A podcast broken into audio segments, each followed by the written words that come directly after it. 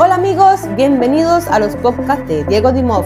¿Estás listo para este nuevo episodio? Allá vamos. Bienvenidos a este nuevo podcast. Hoy nos sumergimos en un tema que define la esencia misma de la comunidad, de esta comunidad tan hermosa que vivimos como hijos de Dios. Debemos ser una iglesia que va más allá de solo palabras, porque debemos ser una iglesia que satisface las necesidades de forma activa, tanto física como espirituales de aquellos que nos rodean. Eh, en este episodio vamos a explorar las profundidades de este compromiso integral que tenemos de amor y servicio. Todo se trata de amor y servicio en esta tierra. Nuestra función es dar amor al prójimo y servirlo. Asimismo Jesús vino a la tierra y dijo que Él no vino a ser servido, sino a servir.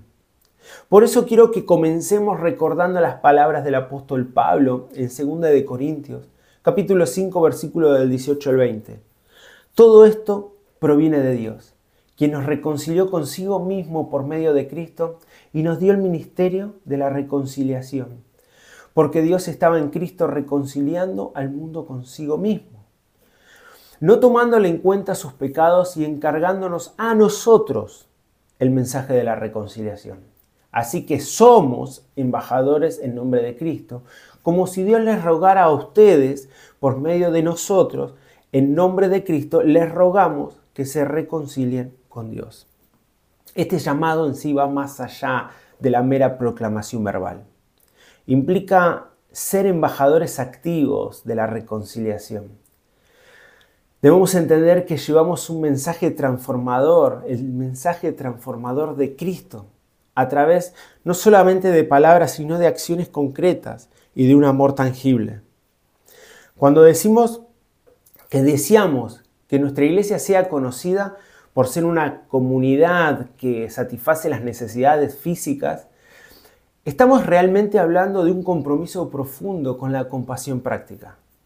Jesús mismo nos enseña sobre alimentar a los hambrientos, dar de beber a los sedientos, también acoger a los forasteros, vestir a los necesitados, cuidar a los enfermos, visitar a los encarcelados.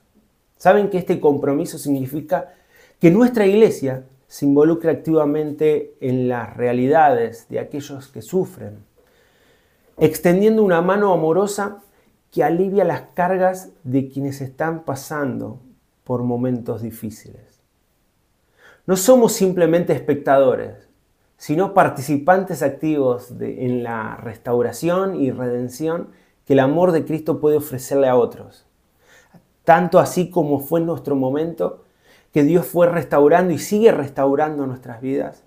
Tanto así el amor de Dios nos redimió, también somos participantes activos de impartir a Cristo a los demás para que trabaje de la misma forma, restaurando y redimiendo a aquellos que hoy en día lo están necesitando. Pero no podemos detenernos ahí. También buscamos satisfacer las necesidades espirituales. Más que un lugar de reuniones, deseamos ser un, refugio espiritual, donde los corazones heridos encuentren sanidad y restauración.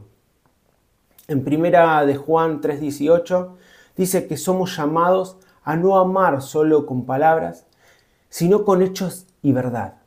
Esto saben que implica ofrecer apoyo emocional, brindar orientación espiritual y ser una comunidad que nutre el crecimiento espiritual a través de la enseñanza de la palabra de Dios y la oración constante. Eh, en este compromiso aspiramos a ser una iglesia inclusiva, acogedora, comprensiva, Buscamos ser un faro de esperanza que ilumina incluso en los momentos más oscuros de la vida de aquellos que nos rodean.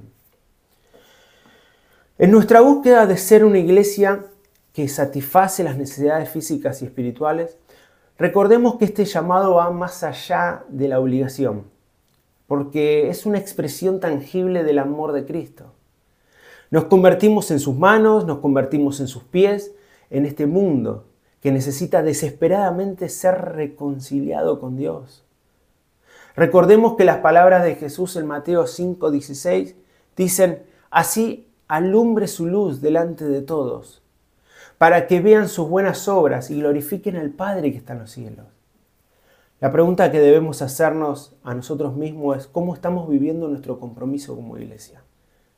¿Cómo estamos siendo verdaderos agentes de cambio y esperanza en nuestra comunidad? Saben que nuestra identidad como iglesia no se que no se defina solo por lo que proclamamos, sino por cómo vivimos el amor de Cristo en cada acción, en cada palabra que decimos. Que cada gesto de compasión, cada palabra de aliento y cada acto de servicio sea un testimonio vivo del amor redentor de nuestro Señor. Que nuestra iglesia sea conocida no solo por su predicación, sino por su amor práctico y su compromiso genuino con el bienestar de aquellos eh, a quienes servimos. Que el Espíritu Santo nos guíe y fortalezca en este viaje continuo de amor activo y reconciliación.